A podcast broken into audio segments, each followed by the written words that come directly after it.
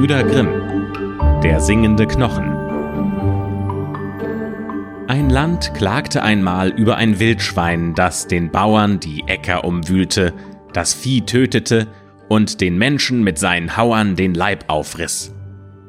Der König versprach jedem, der das Land von dieser Plage befreien würde, eine große Belohnung.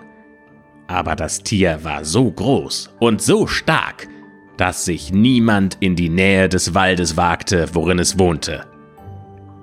Endlich ließ der König bekannt machen, dass wer das Wildschwein einfängt oder tötet, der solle seine einzige Tochter zur Gemahlin haben. Nun lebten zwei Brüder in dem Land, Söhne eines armen Mannes, die meldeten sich, und sie wollten das Wagnis übernehmen.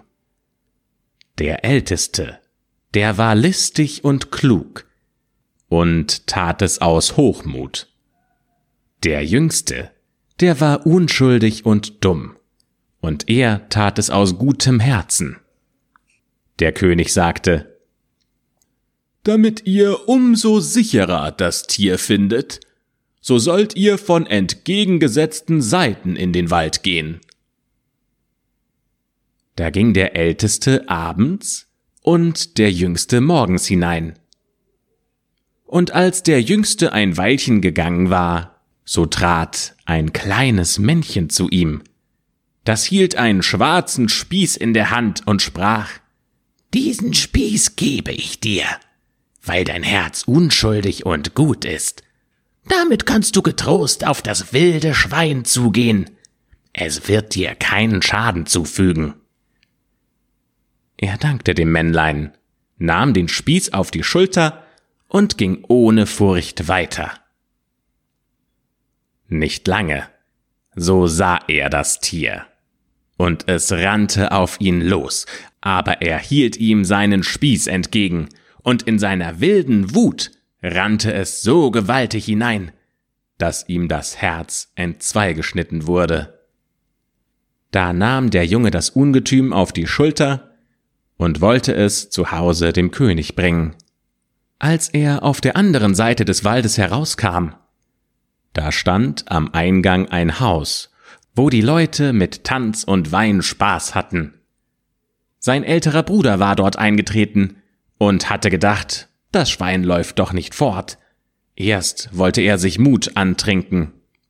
Und als er nun den Jüngsten erblickte, der mit seiner Beute beladen aus dem Wald kam, so ließ ihm sein neidisches und boshaftes Herz keine Ruhe. Er rief ihm zu Komm doch herein, lieber Bruder, ruh dich aus und stärke dich mit einem Becher Wein. Der Jüngste, der nichts Schlimmes dahinter vermutete, ging hinein und erzählte ihm von dem guten Männlein, das ihm einen Spieß gegeben hatte, womit er das Schwein tötete. Der Älteste hielt ihm bis zum Abend zurück, und dann gingen sie zusammen fort. Als sie aber in der Dunkelheit zu der Brücke über einen Bach kam, da ließ der Ältere den Jüngeren vorangehen, und als er mitten über dem Wasser war, gab er ihm von hinten einen Schlag, so dass er tot hinabstürzte. Er begrub ihn unter der Brücke, nahm dann das Schwein und brachte es dem König mit der Lüge, er hätte es getötet, worauf er, wie versprochen, die Tochter des Königs zur Gemahlin erhielt. Als der jüngere Bruder nicht wiederkommen wollte, sagte er, Das Schwein wird ihm den Leib aufgerissen haben. Und das glaubte ihm jeder. Weil aber vor Gott nichts verborgen bleibt, sollte auch diese schwarze Tat ans Licht kommen.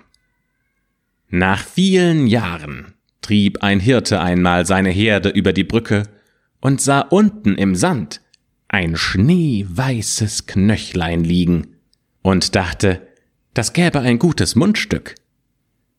Da stieg er herab, hob es auf und schnitzte ein Mundstück daraus für sein Horn.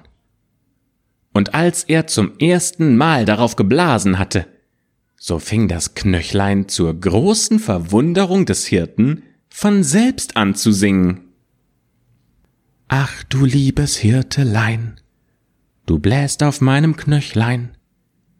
Mein Bruder hat mich erschlagen und unter der Brücke begraben, wegen dem wilden Schwein und für des Königs Töchterlein. Was für ein wunderliches Hörnchen, sagte der Hirte, das von selbst singt. Das muss ich dem Herrn König bringen. Und als er damit vor den König kam, da fing das Hörnchen abermals an, sein Liedchen zu singen. Der König verstand es, und er ließ die Erde unter der Brücke aufgraben. Und da kam das ganze Gerippe des Erschlagenen zum Vorschein. Der böse Bruder konnte diese Tat nicht mehr leugnen.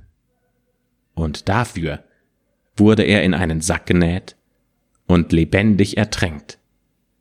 Die Gebeine des Gemordeten aber wurden auf dem Kirchhof in ein schönes Grab zur Ruhe gelegt.